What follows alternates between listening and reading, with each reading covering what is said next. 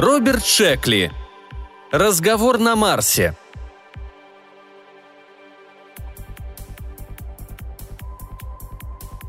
Корабль садился, взметая облака красной пыли. Правда, сквозь тонированные стекла кабины пилотам она казалась серо-зеленой. Было это неспроста, хотя никого не заботило. Пассажиры в просторном салоне сидели в комфортабельных креслах, позволяющих принимать совершенно любую позу. Вместо иллюминаторов, которые, видимо, сочли излишними, были смонтированы экраны на подвижном кронштейне. И неважно, что пассажиры видели происходящее за бортом в искаженных цветах. Это никого не волновало. И тоже неспроста. Двое пассажиров на местах ВС-112 и ВС-113 переглянулись. Первым заговорил тот, кого звали Петр. «Иван Михайлович, вот мы и на Марсе». «Вполне может быть, Петр Домбровский», — ответил сосед. «Нам скоро выходить». Иван равнодушно пожал плечами. «Может так, а может и нет.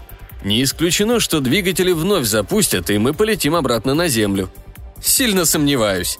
Наша высадка на Марсе – результат долгих и кропотливых расчетов. Мы на месте, мы практически марсиане. В твоем голосе я слышу ликование, Петр. По-твоему, это так здорово – очутиться на Марсе? Петр удивленно уставился на собеседника. Разве это не победа всего человечества? Разве это не редкое проявление неукротимого русского духа? Ну, как скажешь, Петр. Да-да, именно это я и хочу сказать. Иван, подумайте, сколько наши предки трудились, чтобы этот день настал. Мы исполняем их мечту. Иван снова пожал плечами. Выглядел он нездоровый, если не сказать жалко. Лицо позеленело, губы под усами а молодой Фридрих Ницше приобрели бледно-охристый оттенок. Глаза покраснели. Петру даже сделалось обидно. Своим болезненным видом Иван словно показывал, что он думает обо всей этой экспедиции на Марс – о великом приключении, ради которого они покинули тихую родную деревеньку под Омском и отправились в большой неизведанный мир Солнечной системы. Двигатели корабля наконец умолкли, и пассажиры стали собираться. Расстегнув ремни, они поднимались на ноги, прятали по карманам дорожные журналы для космических путешественников. Кто-то, пыхтя, снимал чемоданы и сумки с багажных полок над креслами, кто-то уже шаркал по проходу в сторону люка. «Все выходят», — заметил Петр. «Ну и пусть. Идемте с ними». «Вечно тебе за кем-то надо увязаться», — поддел Петра Иван. «Если кто-то покидает корабль, то и ты за ним». «Что в этом плохого?» «Как овца на бойню». «При чем здесь бойня?» — не понял Петр. «Люди спокойно высаживаются на новую землю. Идемте, нельзя отставать». «Да мне и здесь хорошо», — заортачился Иван. «Вам не стыдно? Только вчера жаловались, что спина болит», — напомнил Петр. «Ну и что? Корабль все равно удобный. И потом, откуда ты знаешь, что мы на Марсе? Я что-то указателей не заметил. Вдруг мы совершили незапланированную посадку на одном из спутников. На спутник мы уже садились, забыли? Заправлялись и пополняли запасы еды. Я бы не рискнул называть едой тамошнего цыпленка по-киевски. Мне он тоже не по вкусу, признался Петр. Если честно, хочется рыбки, свеженькой. Но рыбу на Марсе не разводят, у них мало воды. Разве надо много воды, чтобы наполнить резервуар живой рыбой? В этот момент из кабины вышел капитан судна Илья Шмиренский. «В чем дело?» – спросил он. «Вы двое, чё расселись?» «Я вот жду товарища», – Петр ткнул пальцем в Ивана.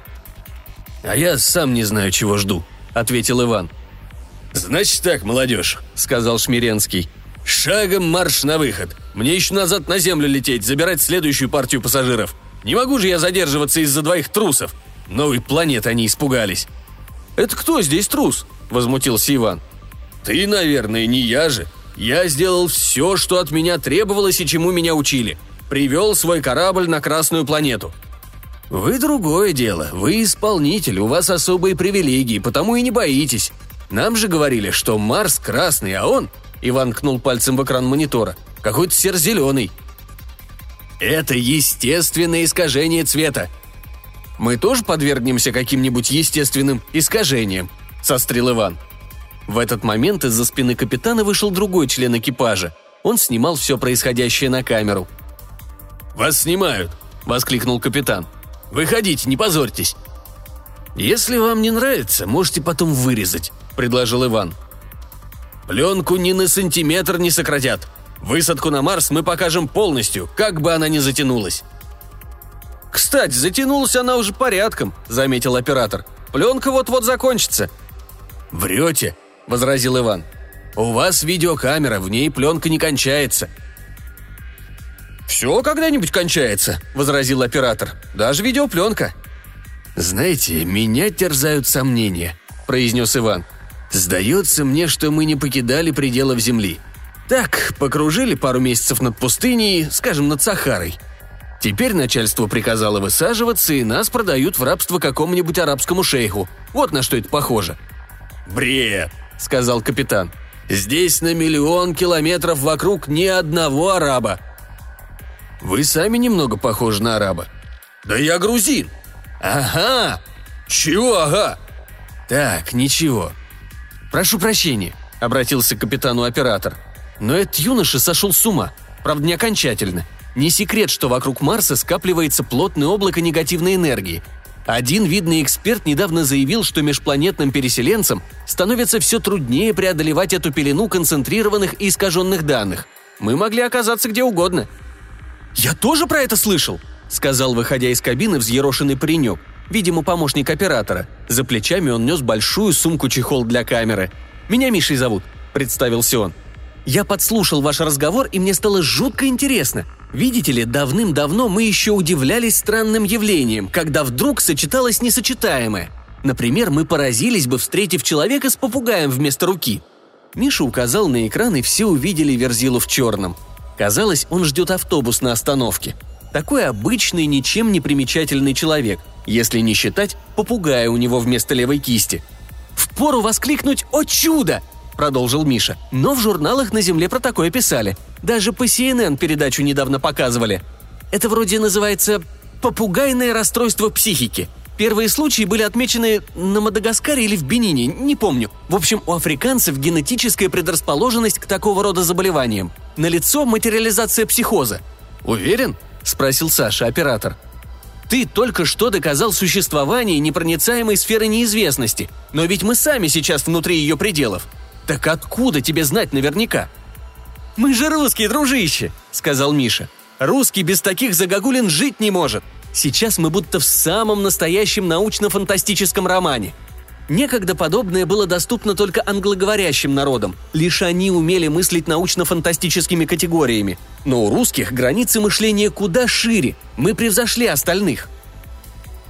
«И как, по-вашему, происходит то, что происходит с нами?» – спросил Петр. Физики доказали, что из ничего всегда рождается нечто. Не порою, а именно всегда и постоянно. Из чего еще рождаться чему-то, как не из ничего? То есть все нереально? Наоборот, сказал Иван, внезапно решив присоединиться к беседе. Реально все. Только нам этого не постичь, потому что реальность вошла в сферу банального. То есть того, что априори не стоит внимания – Зато сейчас мы связаны неким категорическим императивом и должны изучить то, к чему прежде относились без внимания, как к банальному. «Браво, Иван!» – похвалил его Петр. «Очень смелое высказывание. Кстати, вы не заметили, человек с попугаем через свою птицу курит сигарету. Как это по-русски?» «Молодежь!» – громко и раздраженно напомнил о себе капитан. «Так точно!» – почти одновременно ответили Петр и Иван. «Хорош дурачиться!» Приписные удостоверения получили?» «Никак нет», — сказал Иван. Достав из кармана две корочки, командир корабля вручил их молодым людям. «Вот, держите. Предъявите сержанту. Он определит вас на должности в оборонительном корпусе. Не забивайте голову ерундой вроде того, что реально, а что нет. Просто исполняйте приказы». «Так точно», — ответил Петр. «Разрешите спросить, от чего мы обороняемся?» «Отставить вопросы. Получив назначение, вы пообедаете, и вам прочтут водную лекцию». Молодые люди кивнули и спустились на серо-зеленую поверхность Марса –